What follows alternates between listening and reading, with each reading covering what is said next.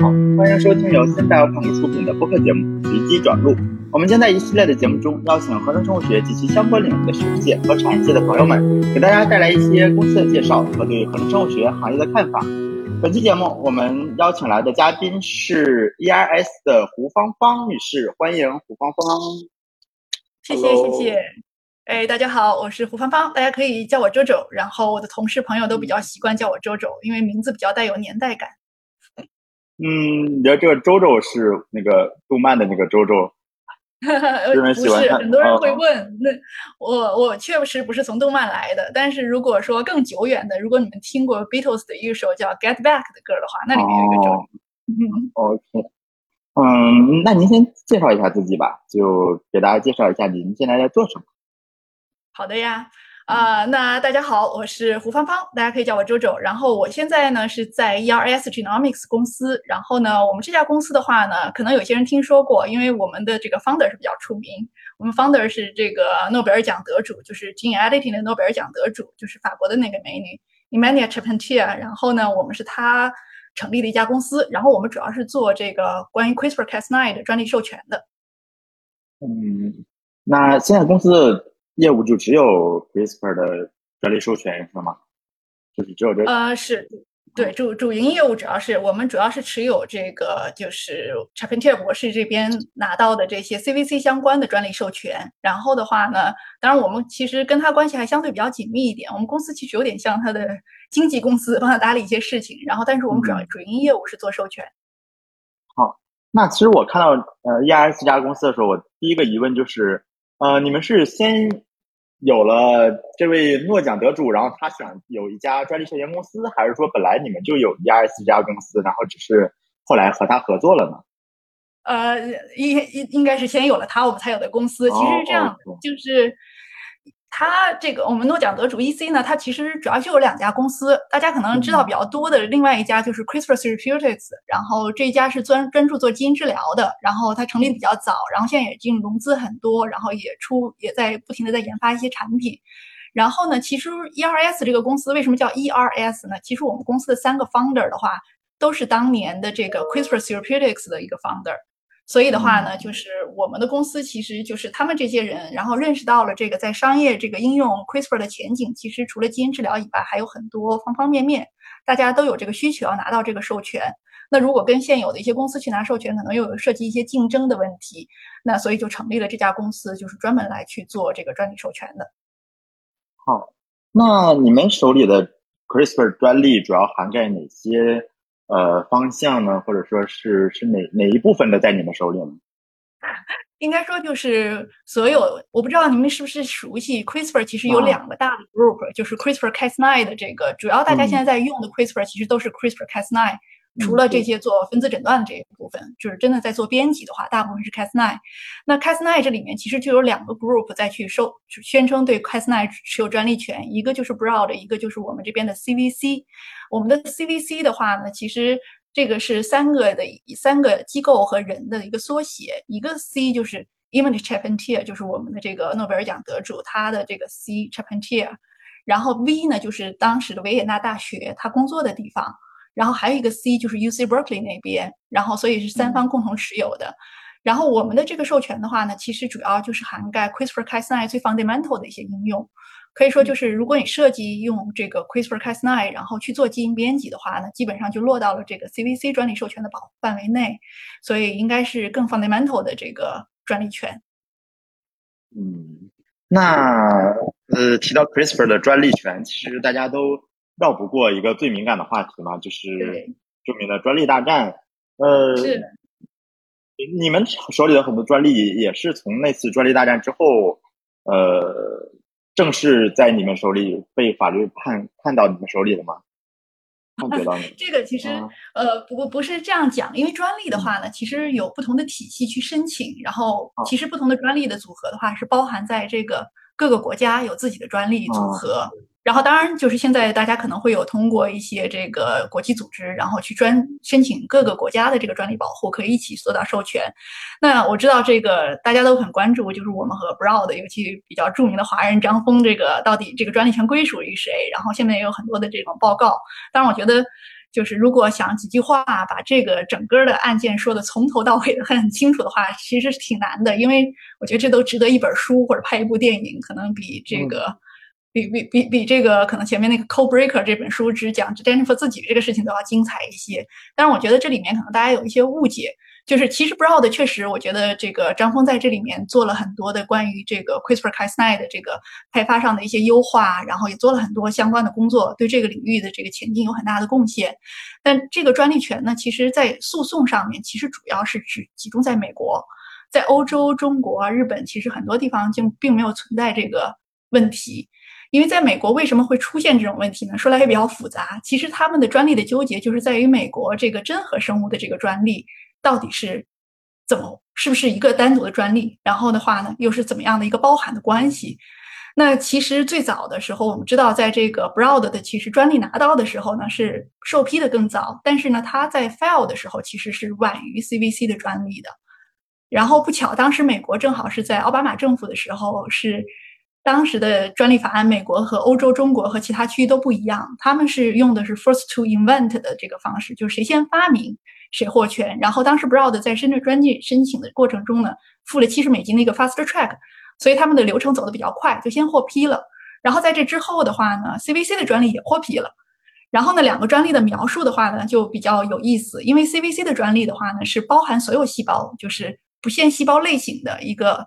CRISPR-Cas9 的这个方法学的专利，然后呢，但是 Broad 拿到的一个专利呢，实际上是明确的是在真核细胞中的应用。那当时呢，就是 Jennifer 这边主要是觉得这个专利对 Broad 的专利对 CVC 的专利构成了干扰，然后所以呢，他其实当时是他的希望呢是诉讼最开始的这个焦点呢是这个真核这个专利是不是要能成一个专利，是不是干扰了这个 CVC 的专利？但是哈后来这个案件走的就是。走走向比较清晰，然后就最后讨论成了真核能不能成为一个专利。然后呢，当时的这个判决是说真核可以成为一个专利。那现在就成了一个大圈到套小圈的一个一个形式，就是 CRISPR-Cas9 的 CVC 的专利里面还有一个真核的专利。然后在美国呢，就需要拿两个专利。然后后来的这个案件就成了又成了真核的这个专利到底是谁的？然后 Jennifer 和他们又打了和 Broad 又打了很久的官司，然后近期的判决呢，在美国呢是说这个真核是有一个专利的，然后呢这个真核的专利是在 Broad 这边，所以现在的情况就是有对于商业公司在美国进行这个用 CRISPR 的来说的话呢，就会比较复杂，因为它需要从两家来拿授权，因为 CVC 的专利是整个方法学的专利，就是你只要用 Cas9，你总是逃不总是在落到这个专利保护范围内的。但是如果你是大部分的应用是在真核里面的话呢，又会落到这个 Broad 的专利保护里面。所以的话呢，很多公司呢会拿两家专利，像比如说 Thermo Fisher 这些大的企业，然后包括很多大的药企，其实都是拿两家专利。还有包括一些做 CRISPR 的一些小的企业、服务公司，在美国的话都是拿两家专利的。但是在欧洲啊、中国啊，因为都是 First to File 来去认定这个专利的持有是谁。所以的话呢，其实不存在这个问题，就是 CVC 的专利是包含了所有的细胞的应用，然后也没有单独就作为真核来做一个应一个这个专利权，所以就不存在这么多的争争议在。所以的话，简单来说，主要是在美国。二来的话呢，在美国的话呢，就是需要两家专利才能保证这个整个的这个合规性。然后呢，但是在其他区域的话呢，如果是 Cas9 的 fundamental 的应用的话呢，CVC 的专利就足够了。嗯，所以在中国这个事儿反而更简单了。是因为中国和欧洲用的法系都是 first to file，然后其实美国也改成了 first to file，就是在这个案子的前后改的。当然这里面就八卦很多了，因为当时是在奥巴马政府，Eric Lander 正好是白宫的这个顾问，然后那个文件其实签的比较慢，然后正好是在这个 Summit 的这个专利这个前后之后才去签的。然后其实在这之后很快美国也改成 first to file 了，所以的话就也如果是。现在来看，如果用美国现在的这个 first to file 的这种方法来看的话呢，也就不会存在这种争议了。因为说实话，一个方法学的发现的话，你其实很难证明谁先想出来的这个观点，然后谁先发明这个观点。其实最能证明或者是最清晰的时间点是谁先提交的。所以的话，现在大家就是普遍来用的，其实都是 first to file，而不是不是 first to invent。包括美国现在也已经改成 first to file 了。嗯，那在中国一家公司如果想拿到你们的授权，大概是一个怎么样的流程呢？怎么样的流程？这是广告时间吗？打电话给我？也也不是吧，我觉得就是大家也会好奇吧，就是到底是个怎么流程呢？是呃需要付出什么？然后你们会有什么样的审批流程呢？对。呃，是这样的，就是其实流程蛮简单的，因为我们公司是专门做专利授权的，所以在这方面呢有很多的经验。然后呢，而且我们本身自己不涉及做这种技术开发和产品开发，所以跟大部分公司呢我们都没有竞争的关系，所以我们也很愿意帮大家能拿到这个授权。不会像有一些公司为了专利保护，他会把自己的授权待价而沽啊，或者是不希望拿出去。那我们其实这个没有这这方面的顾虑，而且会很公平的对待各个公司。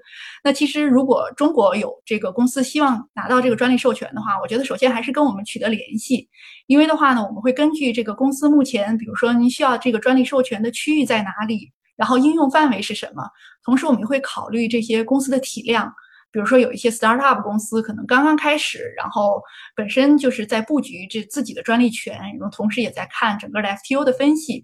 那这个时候的话呢，可能公司可能还没有太多的盈利，我们会充分考虑这个公司的这个不同的时期，然后我们会提提提供一个比较适合这个公司能承受的一个范围的一个 term sheet，然后我们在这个基础上来去探讨是什么最适合不同的公司。所以的话呢。然后，如果大家觉得 term sheet 没有问题的话，可能我们只要签了 agreement，然后完成授权就可以了。其实流程还蛮简单的，主要就是要跟我们去先联系，然后探讨您公司主要的这个经营范围，然后和授权的区域。好，嗯，现在国内 startup 来找你们做专利授权的多吗？还是说大家都在？有有很多有很多在有很多在联系我们，而且尤其有一些，我相信就是尤其从美国回来的一些科学家，然后在创业，因为他也知道这个专利权的这个重要性，然后包括很多的这种高科技企业，其实说白了，我觉得专利权问题如果不解决的话，其实高科技企业自己的知识产权保护也会存在很大的问题。所以的话，现在其实在谈的还蛮多的，但是我们不能具体披露这些细节。嗯，啊，其实。这些合法的，或者说大家按部就班来来申请的故事并不有趣，我我倒反倒更关心有没有呃没有拿到授权被你们起诉的呀？就是给我给我案例呢。我们也也不是警察，不会到处去告别人。但是呢，我觉得这个东西呢，就是专利保护，我们肯定在某在一定的时期内会开始去也去诉诸这个一定的这个实践来去保护我们的专利权。但是现在的话，大家可能真的就是在。全球看到 CRISPR 相关的这个专利的涉侵权案的话，其实有，但是不多，就是相对来说小打小闹的多一点。这是为什么呢？一个的话，我觉得就是有两个原因，一个就是因为这个本身就是 CVC 和 Broad 在美国的专利权牵扯了很多的精力，所以大家的话呢，很多很多的焦点在那边。二来呢，因为 CRISPR 用 CRISPR 技术的公司，因为这个技术其实出现到现在，从发表文章到现在整整只有十年，就是其实还是在处于产业化的早期。所以很多的公司呢，还是在开始做这些 CRISPR 的尝试，然后还没有到这种产业化规模很大的时候，那这个时候诉讼可能就会相对看着少一点，或者说这些诉讼没有引起大家这么多的注意。但我相信这个东西未来大家会看到很多的更重要的这个诉讼出来。其实如果说要举例子的话，我觉得生物产业里面，当年我不知道你们听没听说过 PCR 专利权的这个故事，其实有很多公司在上面踩了很多的坑。快讲讲，快讲讲。再讲讲这个事情，好吧？讲讲这个很暴露年龄啊，因为 PCR 专利权大家可能都知道，就是当年其实 PCR 也是有专利的。其实有时候大家喜欢把 CRISPR 和 PCR 做一个类比，因为这两个技术其实都是非常 fundamental 的这个分子生物学的基础技术，也改变了很多事情，而且应用非常广。就是大家可能有很多工作最后都绕不开，都要用到这个技术。那当时 PCR 的技术的专利呢，实际上是两家公司分享的，一个也是我的前东家之一，就是 ABI。然后呢，另外一家呢就是罗氏，然后罗氏拿的呢是试剂的专利，然后 ABI 这边呢主要是仪器的专利。然后如果你们听说过有一家叫做 MG Research 的公司的话，当然知道这家公司的人，我估计现在至少得在四十岁左右或者三十五岁以上才知道这家公司。但是如果你们有机会去一些大的基因中心的话，你们可能还能看到一个黑的黑黑的 PCR 仪。然后这个是 MG Research 的产品，其实大的基因组中心就是当年做这个三个测序的时候都有这个仪器，因为它确实它是有一个帕尔贴的冷却技术，它有很多的独特性。但是呢，它当时没有拿 PCR 的授权，就是没有从 ABI 拿到授权。但是呢，它因为它的冷却技术和温控技术确实很优秀，然后大的基因组中心呢确实用了很多，然后它当时的这个推广也很成功，就是有很多公司都在用。但罗氏和 ABI 和他们的诉讼就一直在进行中，然后大概前前后后大大小小打了十几年，然后大概在两千年初的时候，这家公司终于撑不住了，然后最后判决他们是恶意侵权，然后很多公司很多地方呢就被禁止销售，然后赔款，当时赔了几一千多万美金，好像在当年那个就是很大一笔钱了。然后最后这家公司就真的撑不下去了，然后呢被收购，它它就被收购了。当然收购方你们可能现在就比较熟悉了，就是 Bell Red。然后其实 Bell Red 现在最主流的这个 PCR 仪的很多技术还有原型都是基于 MJ Research 的。在当时这个 PCR 仪真的是非常优秀，就是给 ABI 造成了很大的一些冲击。但是因为这个专利诉讼的话，最后这家公司就只能就是落得一个破产收购的下场。我觉得这个其实是。在历史上面一个比较有名的一个故事，所以专利诉讼是不是大家都习惯养肥了再杀？就是，那这个就是取决于看吧，一个是区域，二来看一些情况，另外的话，确实律师费也不便宜嘛。嗯，就是养肥了才有杀的价值，对吧？也不是杀了，其实对于我们来说，我们还是希望各个公司都能成功。多用这个技术，但是呢，我觉得就是这个合规性的话，其实是一些公司，如果是你只是想小打小闹、做做试试、玩玩，那可能没那么重要。但是如果是真的想去把这个企业发展大的话，我觉得在早期解决专利权的问题，其实是挺重要的一件事情。嗯，你要想想做成一家大公司的话，这是绕不开的一个话题嘛，专利是就是你如果真的想要正正经的再去做这个推广，然后。包括去跟我，我如果是投资方，我要去看一家公司的话，我肯定去看它的这个专利的这个 FTO 是不是合规，然后你可以看他自己有没有很强的专利壁垒。我觉得这是必然的。就是如果你只是想哎随便做点生意赚一点是一点，那可能你可能不会在在意太多。但如果真的是想认认真的去把这个公司扎扎实实的做好，我觉得这是要解决的问题。嗯，对，嗯，您刚才也说。初创公司的一些专利布局，嗯嗯，您有对这方面有什么建议吗？对一些 startup 来说，因为听我们节目的其实很多也是初创公司啊也好。嗯，明白。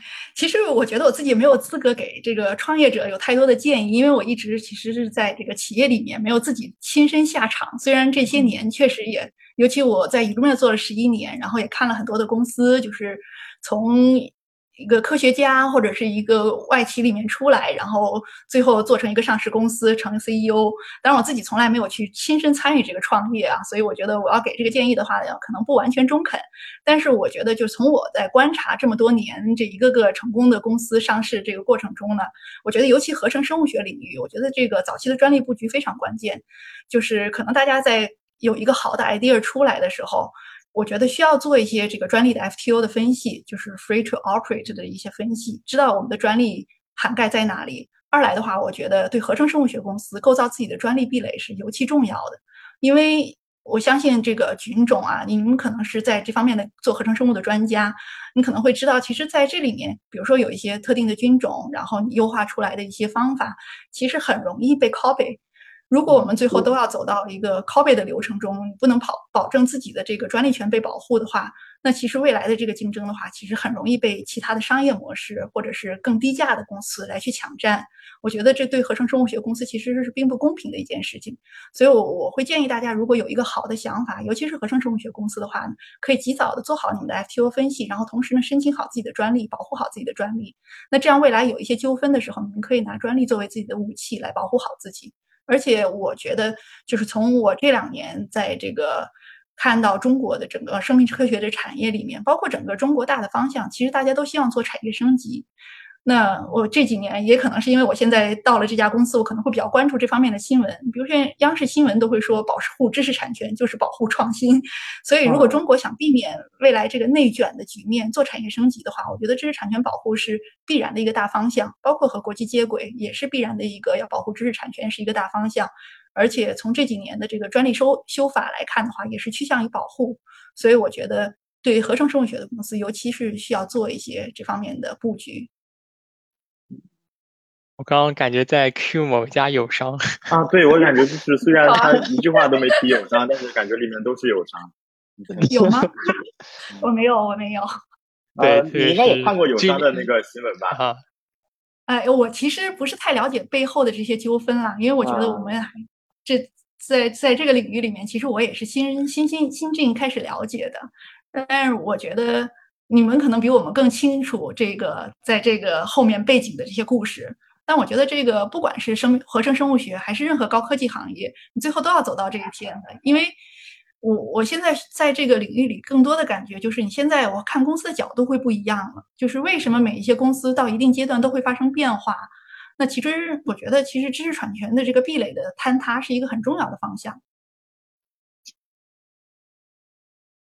是别人能很快的复制出你的核心技术。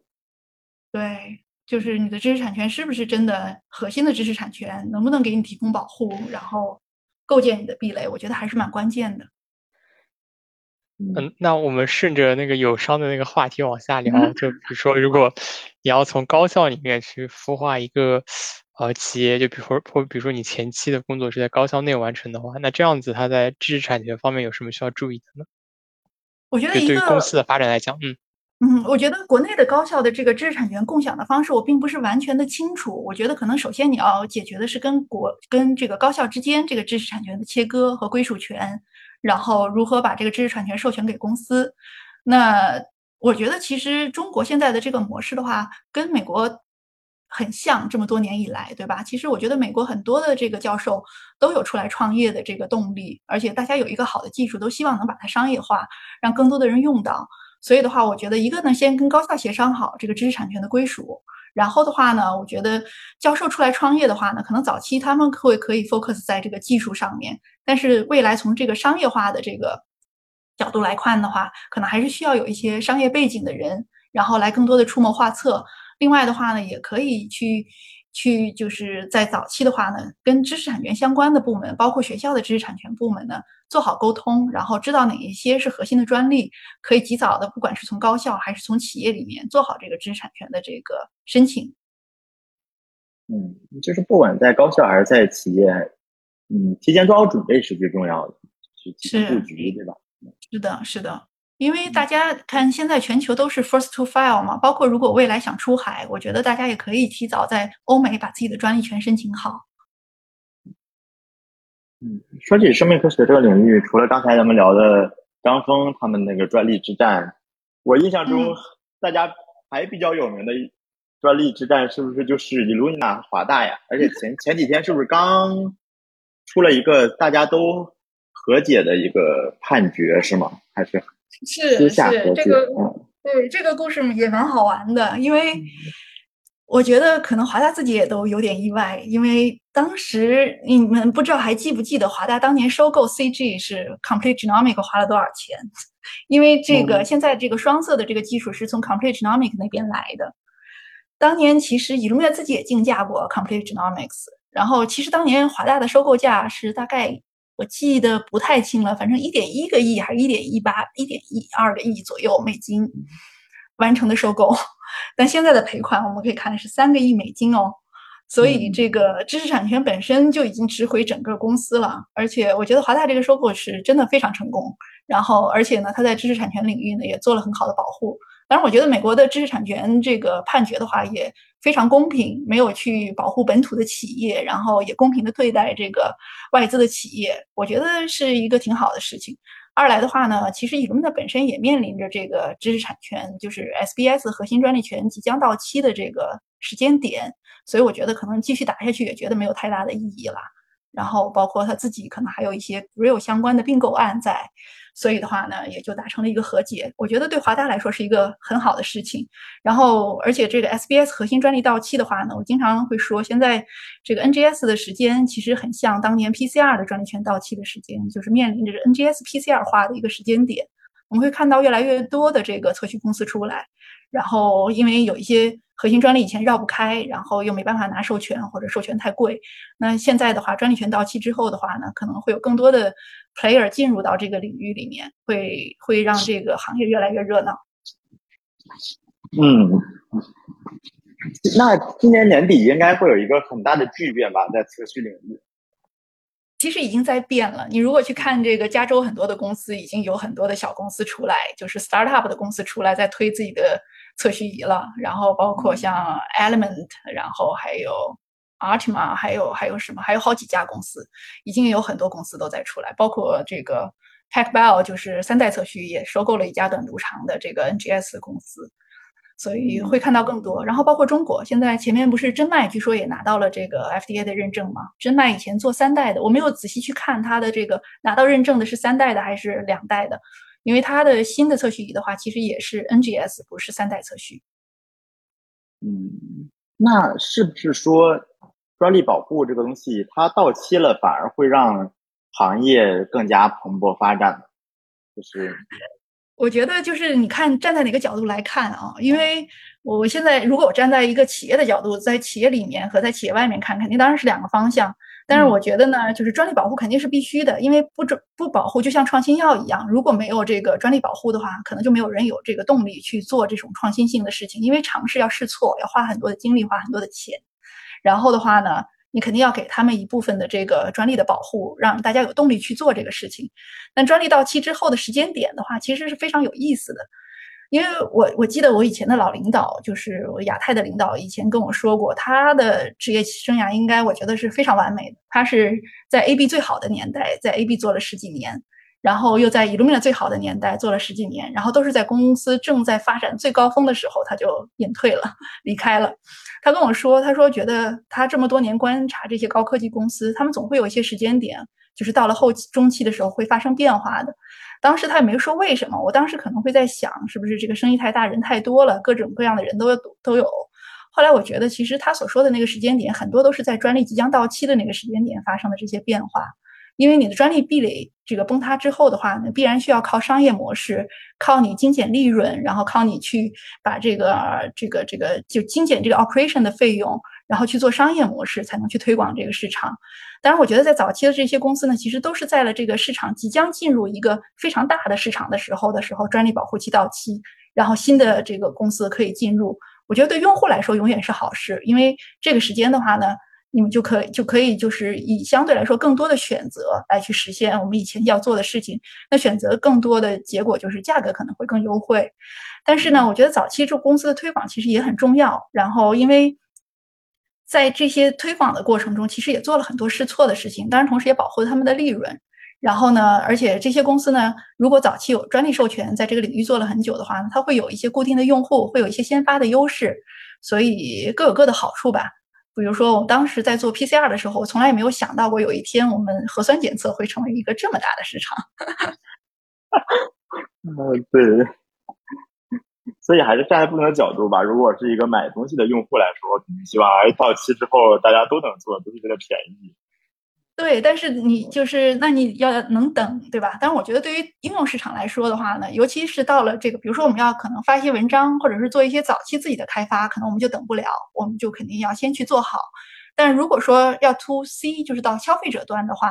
比如说现在做一些 DTC 的检测啦，然后比如说做核酸检测啊这些，那可能到了这个生意的末期的时候，因为它整个的成本和充分竞争，使得它的这个成本越来越低的话呢，那可能会大众来说就是一个好事，大家就可以享受这个技术的进步了。我觉得任何一个技术都有发展的一个周期，但是我觉得总体的感觉哦，这几年尤其在生命科学领域，这个技术发展的周期就是越来越快了，就是等不起。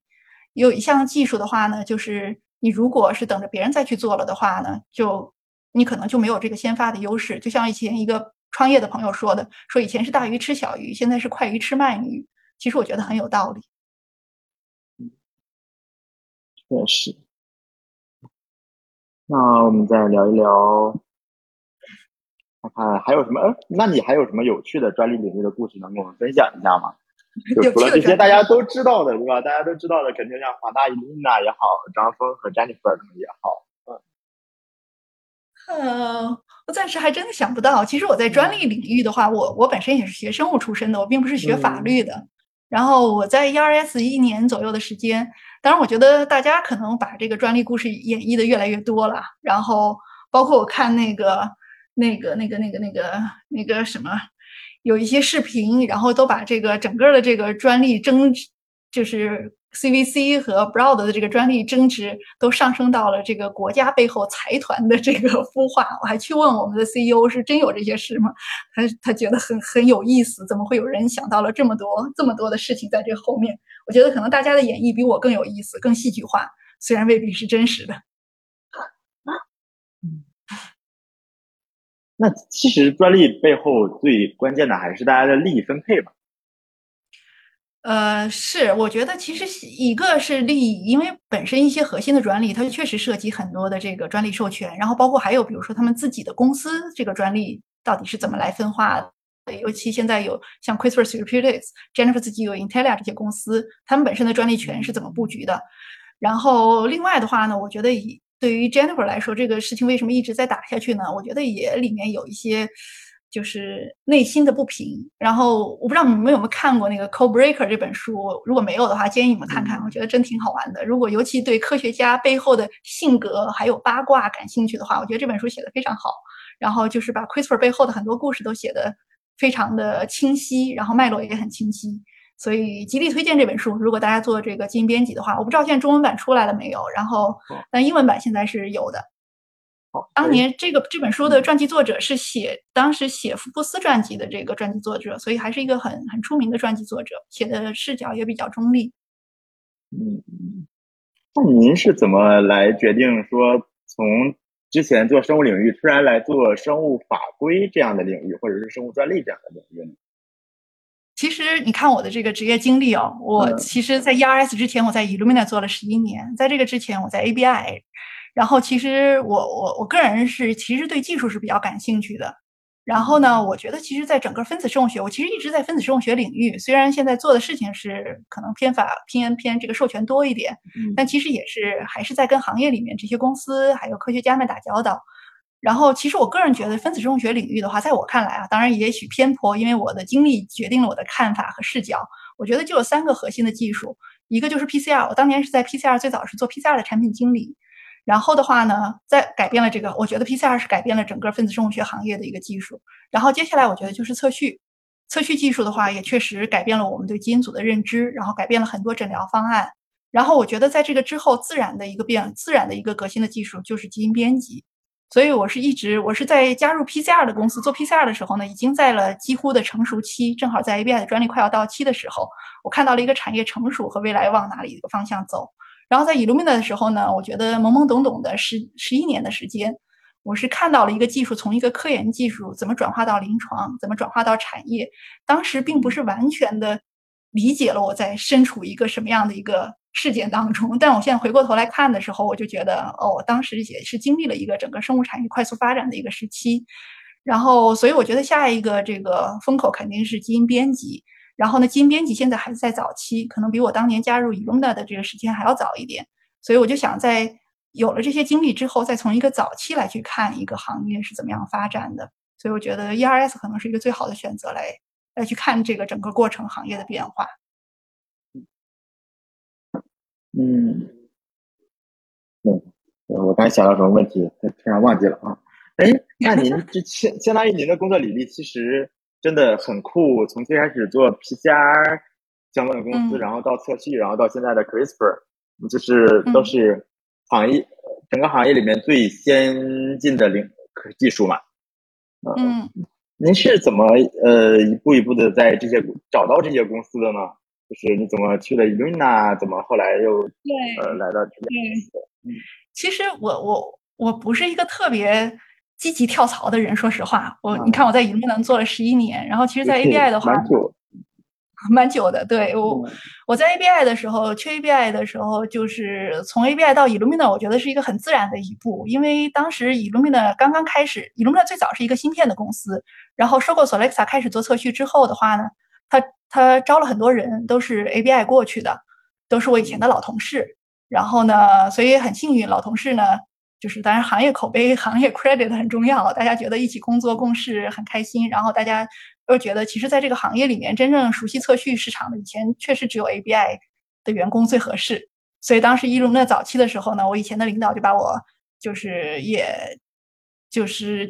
知道他去了 Illumina，然后我就关注这家公司，然后所以后来有机会的话，我就也加入了。然后从 Illumina 到 ERS 的话呢，一个是就是刚刚说了，我现在可能看一些问题的角度会不一样。我觉得 Illumina 其实确实面临这个核心专利到期的这个时间点。然后的话呢，我觉得现在可能需要的这个内部的人员的 skill set 和我们以前也并不是完全一样。然后所以的话呢，我可能想要看一些新的技术。我个人的兴趣还是在这个新的技术上面。所以正好有猎头找到我，然后说是朋友推荐这个 ERS，想要在中国找一个人，然后问我有没有兴趣，然后我就自然来了。嗯那您也是之前就有接触过专利授权方面的知识吗？还是在这之后现去学了很多知识？嗯，现学了很多知识，然后包括跟国内的一些专利律师，然后包括我们公司内部，我们公司内部的那些这个同事，其实在这个基因编辑行业里面还是蛮资深的。像我们的 CEO，他是从这个新纸合酶从三个毛开始去做这个基因编辑工作的，所以的话，包。就是一直是在这个基因编辑行业领域，然后还有包括我们北美啊、欧洲的很多的同事，其实以前也是，要么是在技术岗位做过，然后对基因编辑很熟悉；要么就是在这个授权领域做过，然后所以的话也跟他们学习了很多这个专利相关的一些知识吧。嗯，抛开 ERS 的工作经历，其实我更关心，我正更好奇你之前在 Illumina 工作经历，因为在我的印象中，现在。呃，国内或者国外很多出来创业的人，大部分都有这些大厂的工作经历，以明啊也好呀，国内很多人也在华大工作过。大厂到底带给你带来了什么呢？你觉得？嗯。我还我觉得我个人还是挺感恩我在 Illumina 的经历的。当然，我们加入的时候，我们从来没觉得 Illumina 是个大厂，因为现在可能大家觉得 Illumina 是个大厂。嗯，对。当时没有，因为我加入的时候，全中国没有几个人啊。我我记得我们去开 Global Sales Meeting 的时候，去美国，当时一个 Mini Van，所有的 Sales 和 Marketing 都坐在里面了，就是从中国过去的。所以确实没加入的时候没有这种大厂的感觉，现在也成了这个大厂出来的。我觉得 Illumina 的经历，我我个人真的非常感恩，因为现在如果说我去看 Illumina，也确实有很多人出来创业，然后散落在不同的公司，然后也在很多公司的核心岗位上，包括这个 CEO、CCO，有很多的同事现在都是在这种核心岗位上。我觉得 Illumina 是真正让我去感受到了这个一个高科技公司的一个氛围是什么样的，你可以接触到的事情是什么样的。而且，因为 Illumina 的测序在后，尤其中后期的时候，它已经逐渐的走到了临床，成了一个主流的技术。然后有很多跨界的一些操作，也让我有机会见了很多我当时觉得，哎呦，都是大神级的人物。然后要么是你的同事，要么是你有机会跟他去打一些交道，我觉得还蛮有意思的。就是真的让我去了解了这个高科技行业的运作的模式。二来的话，也是像我刚刚提到的，就是在这个十一年里，是真的看到了很多的。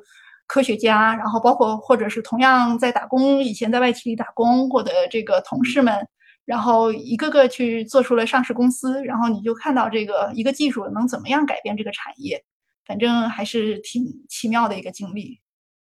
嗯，那所以说，其实它给你更多的是一个平台吧，可以明是是一个平台，然后也也给我了很多的这个 connection，然后包括现在我们很多的以前的同事也都保持着联系，然后还有就是它也真的让你开阔了眼界，然后让你更多的运加入到这个国际化运作。这个公司里面的运作情况是什么样的？我觉得 Illumina 有一点很好，因为我在 ABI 也做过，ABI 可能时间更久一点，可能就是这个公司的时间更久一点。在 ABI 的感觉，我觉得我们和 Global 之间的这个交流相对来说有，但是相对来说会少很多。但在 Illumina，你是真的是在从整个的这个策略的制定，包括对影响这个，包括你们从从我们 Marketing 的策略的影响，包括这公司策略的影响，你跟总部会有很多的交流。所以的话呢，你是真的知道这一些决策是怎么来做的，然后你可以跟他们了解在不同的区域里面大家是有什么样的一些经历，包括客户有什么样的变化，就是真的是一个很国际化的一个公司。嗯，那再到现在的 ERS 呢，工作氛围是不是又回到了像 最开始你到银银银啊一样，是一个呃大家都很年轻，然后呃人也不多的一个状态？年轻倒还真说不上，ERS 的话，员工我在这里面我算年轻的，但是我觉得这个客户在客户角度就不一样了。我说到这个，我倒想起来一个更好玩的，就是我觉得我当年加入 ABI 的时候，我觉得自己还蛮年轻的，周围都是老师们，年纪都比我大，比我资深。然后到了 Illumina 之后的话，你会发现周围就是跟我同样年纪差不多的中年人比较多一点。然后到了 ERS 呢，其实我们公司内部的这些人的话呢，可能更资深一点，然后可能在这行业里都待了很多年。但是我觉得我打交道的客户，我发现我自己好老。然后金编辑行业的这些客户，都是一些就是毕业不久的学生。我我看你们俩的名字，我猜也是九零后、零零后这些。然后我觉得就是反而是反过来的。然后 ERS 内部的人，我觉得相对来说是比较资深。我在我们公司里面还挺年轻的。就发现干了这么多年，同事都是同一批人，对吧？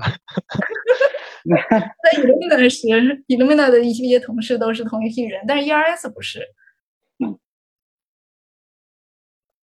，ERS ERS 是科学家更多一点嘛？嗯，里面做专利的同事们。我的同事们里面的话呢，就是我们的 CEO 其实是 R&D 出身的，是科学家出身的，然后包括那个我们在一些在在在那个。北美呀，然后欧洲的一些公司也是，但是我们同时也有一些法务出身的。我们的 legal 肯定就是真正以前是学生物的，然后后来转到法务的。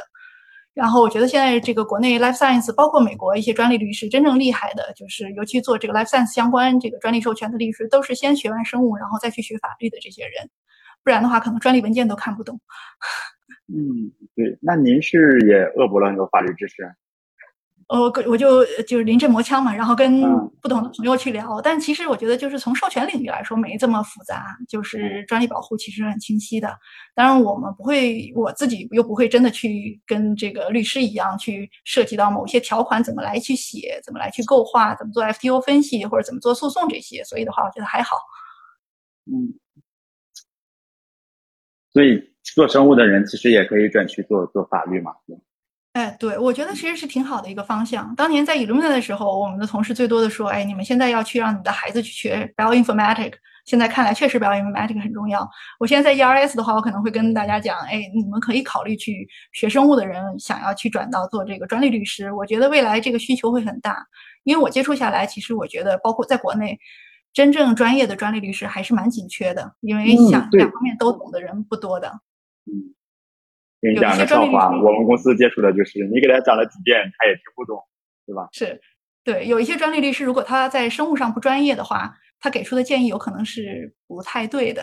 所以的话，我觉得大家如果是有些公司去找专利律师，要留意一些。我还见过一些他，他既不专业，他其实也不愿意真的去了解你给他讲的事情，因为对于他来说，你这个客户走掉之后，他再再也没有用了这个知识，有很多就是他了解一遍，然后就算了。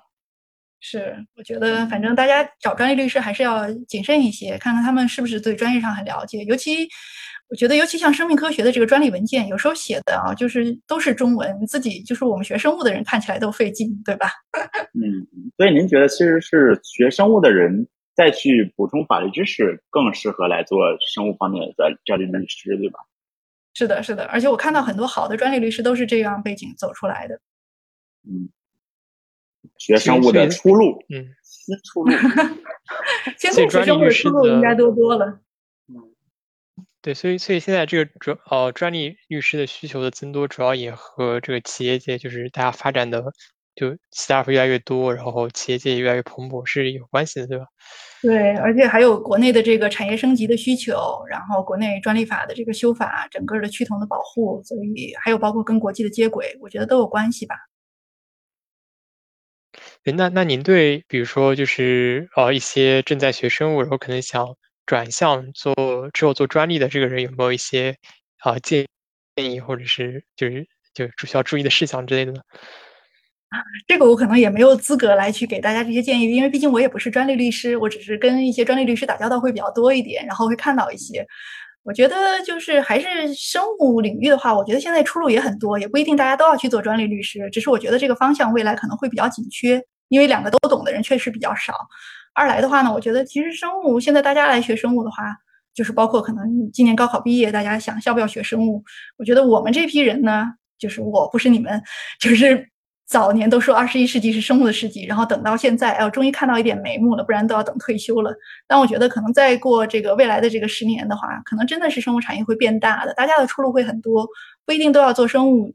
生专业律师、专利律师，然后另外可能我觉得生信也同样有很大的缺口，有很多的需求。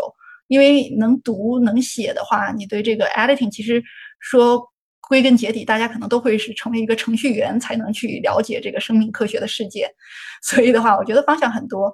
但是如果是想做专利律师的话，我我个人的感觉啊，目前接触下来，肯定是你要先打好生物的基础，然后再去学法律的话，会比较容易一点。如果你是先是从法律再去转生物的话，我觉得生物是一个长期的过程，然后这个有很多涉及很多这个基础的知识，可能会比较难一点。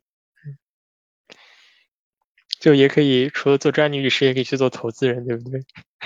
这 个对，投资人也是一个很好的方对。建志应该深有，就是就你你应该跟投资人打交道比较多，就在公司里可以见到的。嗯，对，天天天天吐槽。就是在在国内，不管是懂法律也好，或者是懂投资的，呃，其实他们生物知识都很薄弱嘛。对。嗯，对对，所以其实有时候很难判断，哪怕你像我们自己学生物的，有的时候你去看一些公司，你可能也会觉得判断起来会比较困难。但是我觉得投资人有一些观念可能也要在变化，就是不能只听去这个这个拿投资的这个初创者去讲我的商业前景，去画这些饼。我觉得其实还要落地回来看他们真正的专利壁垒是不是很强，然后他的专利是不是很容易被绕开来，然后别人是不是很容易被复制。我觉得这才是一个公司核心的东西。嗯，所以专利其实对投资人做投资也是有一定的指导作用的嘛，就是。我我觉得是因为不然你怎么去判断这个公司呢？如果这个公司大家做的事情谁都可以复制，那这个公司的核心的价值在哪里？是人吗？那人其实大家永远都是流动的和用脚投票的。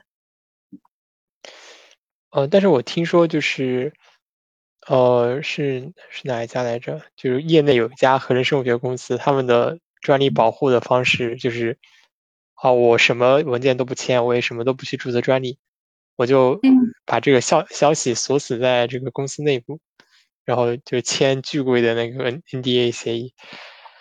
签巨贵的 N D A 协议，N D A 协议要付钱吗？不用的呀，这是保密协议啊。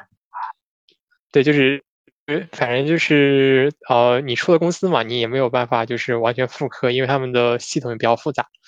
嗯，就通过这种方式，然后，然后，然后，实际上什么，就实际上也不也不对外披露一些消息，就就就把这个信信息锁在公司内部，这个也算一种思路吗？有，如果你说这个的话，我不知道是不是三个模式这种，就是新酯核酶的那家公司，他当时就是新酯核酶刚出来，大家也觉得是一个比较 promising 的一个基因编辑的技术，也很 exciting。然后这家公司不就是买了很多的专利权，就是把新酯核酶的技术牢牢锁死在自己那里。然后自己去开发，这家公司现在还在，但是后来就有这个 Talent 出来，又有 CRISPR 出来之后，这个新酯核酶的话就没有真的去做很好的开发。二来的话呢，当然这也是公司的这个生意模式，他可能想把这个治疗的这些所有的这个产品管线都拿到自己手上，所以他不想去授权给别人。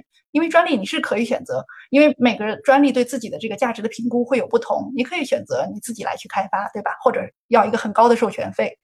那当时他们的策略可能就是这样。然后呢？但是我觉得，其实最终的结果是，这个技术开发了这么多年，并没有得到很好的开利用，就是被一家公司去拿住了。所以的话，我觉得其实我们公司存在还是有帮助的，因为这样的话，就是不会说这项技术被锁死在一几家公司里面，而不会给其他的商业公司来去用。那其实大家用起来才会有竞争，有竞争才会有进步。所以的话。你如果说的，我不知道我举的那个 Sankmo 这个新酯核酶的技术是不是合适，是不是跟你想说的事情类似？我觉得可能那个是一个例子吧。就嗯，就是开枝散叶，对吧？然后技术给大家用，然后然后你坐着收钱就可以了。对啊，二来二来，我我我实在也是觉得，就是对于这个科学家来说，就是用这种方式，让科学家来过一个比较好的生活，也是一个挺好的方式，因为它毕竟有产出。我觉得科学家对这个社会的贡献，其实比很多的企业家要大。那我觉得他们也应该在这里面拿到一些收益。嗯，而且专利授权是比做公司来说，嗯，要要安全很多，对，收益也会更稳定。啊，对，确实没有什么太多的投资在。嗯，那 EIS 的在中国就只有您一个人？对。啊，然后您是在中国办公吗？还是？您也在？我在中国办公，我在上海。所以你家就是 EIS 的中国办公室。对，但产权不转移给他们。啊，那还蛮有趣的。嗯，哎，你你跟 Jennifer 他们一起工作会有什么感受呢？你就是跟我跟他没有工作，我主要是跟这个 Emily c h a p e n t i a 这边，因为我们公司跟 Jennifer 没什么太多的关系，我们是这个这个 Emily c h a p e n t i a 的公司。然后我觉得她就是是一个很自由的法国美女，然后我觉得她就是内心很自由。然后，但是她现在其实主要还是专注在科研。关于公司的事务的话，她其实也参与的并不是很多。然后，但是有一些活动她可能会参与一下，然后发表一些自己的看法。然后，包括这次前面的圣诞节。这个抽奖礼物他也参与，然后我手气很好，我抽到送礼送给他。送礼送礼送给他？没有，就是大家交换礼物嘛。圣诞节之前，他抽了，他抽走了你的礼物。我正好抽到的是他，就是大家盲抽，抽到谁你就送给谁礼物。啊，嗯，哎，这个挺好的，我可以学习一下。所以他是给你寄到上海了吗？还是？哦，他我我我给他寄到了德国，他现在在德国。哦，可以可以，然后让昊天给我寄到瑞士来。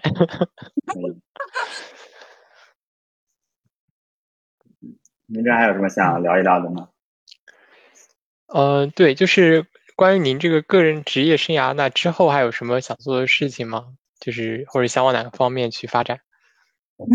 我其实我现在我个人不是一个这个职业野心非常大的人，因为我们经常开玩笑，我们在 Illumina 的那些同事，尤其早期进 Illumina 的同事，我们经常开玩笑说，每个人没有错过几个亿都不好意思跟人打招呼，因为确实看了很多公司一个个上市，然后估值很高，然后好像每个人都错过了很多机会，然后我们还坚持在 Illumina 给大家喝彩。然后其实我也经常跟人说说，其实现在还有很多错过好几个亿的机会，只要你坚持的在这个外企打工。但是我觉得我还是觉得我比较想就是找找一种平衡吧。就我不会，我可能现在还没有想过我要去做创业或是什么样的这些这些方向。像我以前也跟一个朋友聊过，说我有一个朋友实际上在外企做到很高的高管，然后呢。出来创业，然后我说你怎么中年出来创业啊？他说这个中年嘛，人到中年，说不创个业就得出个轨，还是创个业的成本低一点。所以我觉得我的中年危机没这么严重。然后，所以我觉得我我就是在这个，我个人是比较感兴趣这个技术，然后技术看技术发展的潮流。二来的话呢，我也比较喜欢和一些比较志同道合的人一起来去做一些事情。哪怕错过几个亿，或者是你不觉得这么一个灾听，我都觉得还可以。那我觉得现在这个这种感受都还不错。对，说起来这件事情，就是呃，我我们之前也聊了一些创业公司嘛，对，我觉得我们可能也也在错过几个亿的路上。然后，然后就就发现国内发现一个现象，就国内有一些很优秀的公司，就发现大家都是华大的校友，就都曾经在华大念过。就就我觉得这是一个很有意思的现象，我有时候也会也会问他们，就是华大有什么特殊之处吗？为什么就就黄埔军校的感觉？对他们现在都叫华小嘛。然后我觉得有几个原因吧。我觉得就是华大，我觉得确实对这个整个产业业，就是测序产业的这个发展做了很多的工作。一个不管是这个让大家看到这个产业的繁荣，二来就是培养很多的人才。因为确实，当时做测序的公司并不是很多，大家都是在华大做第一次接触二代测序，然后知道测序是怎么回事，可以做什么。其实他培育了很多的这种人才出来。二来呢，我觉得华大也给了很多年轻人的机会，就是可能有一些学校里面刚刚硕士、博士毕业，然后到华大都是进去就没多久就是 VP、Director。我觉得对于他们来说，可能很早就了解了一个公司整个的运作的模式。就是整体的运作模式，而不是只在一个部门的这个运作模式。知道应该做一个公司需要做一些什么样的事情，然后把很多人丢到了一个，比如说独当一面的位置上，锻炼了很多人。二来呢，因为你可能年纪轻轻，在这个华大都已经做到 VP 了，那这个时候可能要去外企里面就不太受得了了，就是在一个管一个部门，就对，就只能出来创个业了。对，我是这么理解的，只有创业这条路。但我觉得大家结果都还不错，就是。真的把自己逼到那个时间，然后又赶上了很好的这个创业的时间风口，然后大家其实都还不错。嗯，你觉得现在是一个就是呃，不管是生物技术还是合成生物学，是一个哦，是一个就是合适的创业的时机吗？我觉得应该是因为为什么？我觉得早几年像生物毕业的一些专毕业学生，就是每年招生分数都很高，然后出来就业总是最差的，就是大家都觉得这个二十一世纪是生物的世纪，然后这么多年大家都没有等到。但我觉得应该快了。当然，我也不敢说到底是几年就一定会是一个很蓬勃的产业，可以颠覆 IT 之类的。我觉得这个大家都不敢说。但是我觉得呢，生物科生命科学其实是一个积累的过程，就是当时大家。我们那个年代完成了基因组测序，两千年初的时候，觉得这是很大的一个里程碑。但其实你只测了一个完整的基因组，其实你不了解基因组背后的故事，其实你并不能去做一些产业化的一些转化。你只是一个 knowledge 在手上看到了 ATCG，但你不知道它代表了什么意义。但我觉得这几年测序的发展，然后包括大家对于这个生命科学事件更多的了解。然后包括基因编辑，又使得这个你对这种了解又可以变成 actionable 的一件事情之后的话呢，我觉得会加速这个产业的转化的。而且的话呢，如果想做产业升级的话呢，我觉得生物行业是一个很好的一个高科技的行业，然后也是知识密集型的一个行业，我觉得是一个很好的方向。嗯，可能现在就是近两年情况就反过来了，大家就在互联网上说生化环材天坑专业。对吧？然后都是 录取分数线最低的那一档，是吗？真的？对对，就已经完全不一样了。但但但是感觉就是，就九十年代，就是大家很多聪明的人进入到这个行业，嗯，就虽然当时产业没有发展起来，但客观上我觉得还是就是对产业就在国国内的话，对产业的这个现现在的这个有稍微有一点百百花齐放的感觉，就还是呃。有这样一个就是推动关系在里面的，是是，我觉得确实有。我们那年代确实有好多聪明人，尤其我们后面几届，我我自己是交大生物系毕业的。然后我记得在我之后的两年，就是因为交大传统比较强的是这种电信、计算机这些专业。然后在我们后面那两年，就是生物技术专业是全校招生最高的分数。我觉得我都觉得很意外，因为没想到这个生物会压过电信，在那个年代。其实那个年代是刚喊出那句口口口号，是吗？就二十一世纪是生命科学的时代。我把我们都骗进来了，我等到都快到等到退休了，才看到点曙光。可能就是你们是这个，可能就你们就是这个这个这个生物科学世界的缔造者，对吧？这所以最重要的是什么？是信心。你把大家都忽悠进来了，那不是不是他也得是。所以这句话是谁说的？我我觉得我们是垫脚石。啊，那奠基人嘛，对吧？我换这样说吧。是好像是哪里的一个之前哪个哪个地方的校长吗？还是谁？嗯，应该不是十一宫。说这个话的是就是把大家都弄进来。对啊，就就就你卖你卖比特币币一样，就是大家都相信它价值高，它就价值高。嗯，先把先把大家忽悠进来，然后然后再一起来做做这个。嗯，做一些事情。不过平心而论，我真的觉得这几年生物产业确实比前几年好了很多，就是有很多的公司，有很多的机会出来，而且就是从测序和基因编辑行业，我觉得总体还是缺人的，不是说大家就是人太多不知道往哪里去，而是真的想要找到合适的人不是很容易。哎，对，那说到这个话题，我又想问了，就是呃，您觉得您觉得现在就是呃，企业界对于这样一个合适的嗯，人才的这样一个标准或要求是什么？因为我们也有，就比如说我们想招人，对吧？然后市场上也有很多的人，但是就是需求和那个供供应没有 match 上的感觉。